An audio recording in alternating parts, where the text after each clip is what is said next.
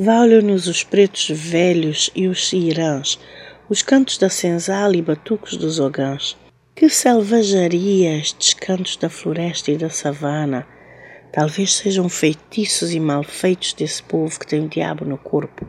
A demonização e a hipersensualização do corpo negro, da cultura negra e da sua forma de expressão causam ondas de complexos e preconceitos até hoje. Complexos de inferioridade que precisamos abordar abertamente enquanto sociedade e que até hoje nos castram imensamente nas nossas capacidades e na nossa forma de estar e nos posicionar na vida e na sociedade. Além dos traumas físicos e sociais do colonialismo, temos ainda o trauma psicológico de cinco séculos de tortura e programação mental autodepreciativa que não pode ser apagado em um século. O preto cada vez mais se percebe preto numa sociedade de regras e heranças brancas. Ou será que se percebe mesmo? Será que o preto percebe todas as intrincadas formas que esse sistema tem de o sabotar e, em muitas circunstâncias, eliminar completamente? Se descolonizar passa pela própria consciência de si, da sua condição de ex-colonizado e do legado desse passado colonial que se tornou presente com novos contornos e novas linguagens. A cultura sempre foi das maiores formas de colonização e foi por isso que na Roma antiga era uma ferramenta utilizada para colonizar e unir o império. Nós ainda estamos influenciados por essa aculturação colonial e pelos seus traumas psicológicos que até hoje nos fazem desprezar o que vem de nós e das nossas raízes africanas, que é considerado como mais selvagem tosco e menos inteligente.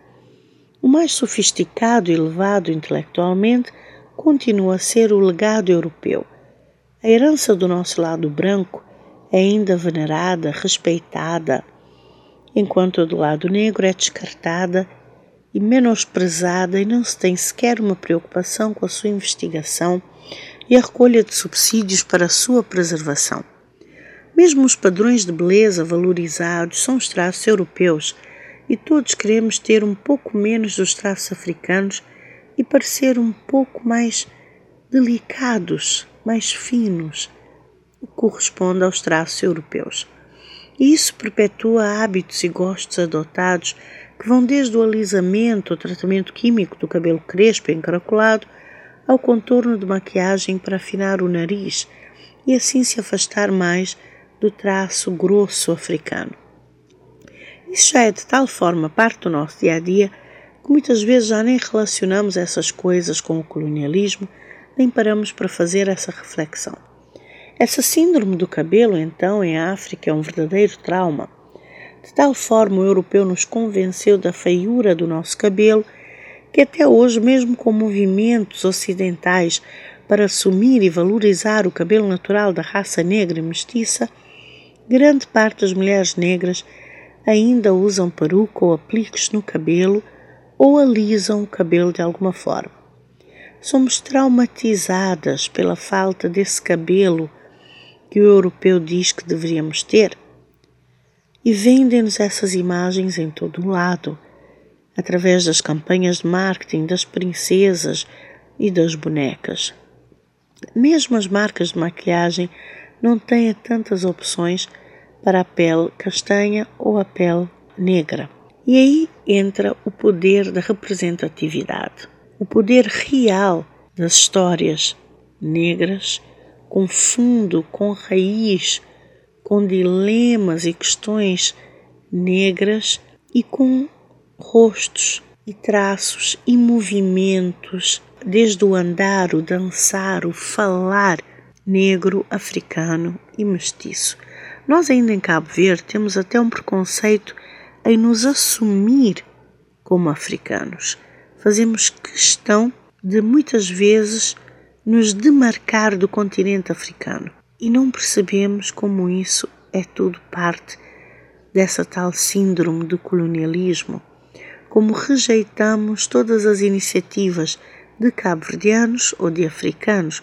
Como desconfiamos de tudo que vem da África naturalmente e confiamos cegamente em tudo que vem da Europa. Tudo isto é parte desse grande sistema que é o colonialismo e que afeta em muito a nossa mentalidade, desde as nossas relações diplomáticas, comerciais, até as nossas relações interpessoais. Vamos pensar nisso, porque é que nós adotamos muito prontamente o bacalhau, mas não adotamos o fufu, por exemplo, nem sequer conhecemos as culturas e a culinária dos países do continente africano. Tudo isto é parte da síndrome do colonialismo e da tendência de desvalorizar, menosprezar o que vem da África, as suas religiões, as suas crenças, a sua música e considerar tudo como sendo algo obscuro ou uh, algo que tem alguma maldade, algum mal feito. Então, essa semana eu queria que pensássemos um bocadinho mais nisso e no poder e na importância da representatividade. Uma boa semana a todos.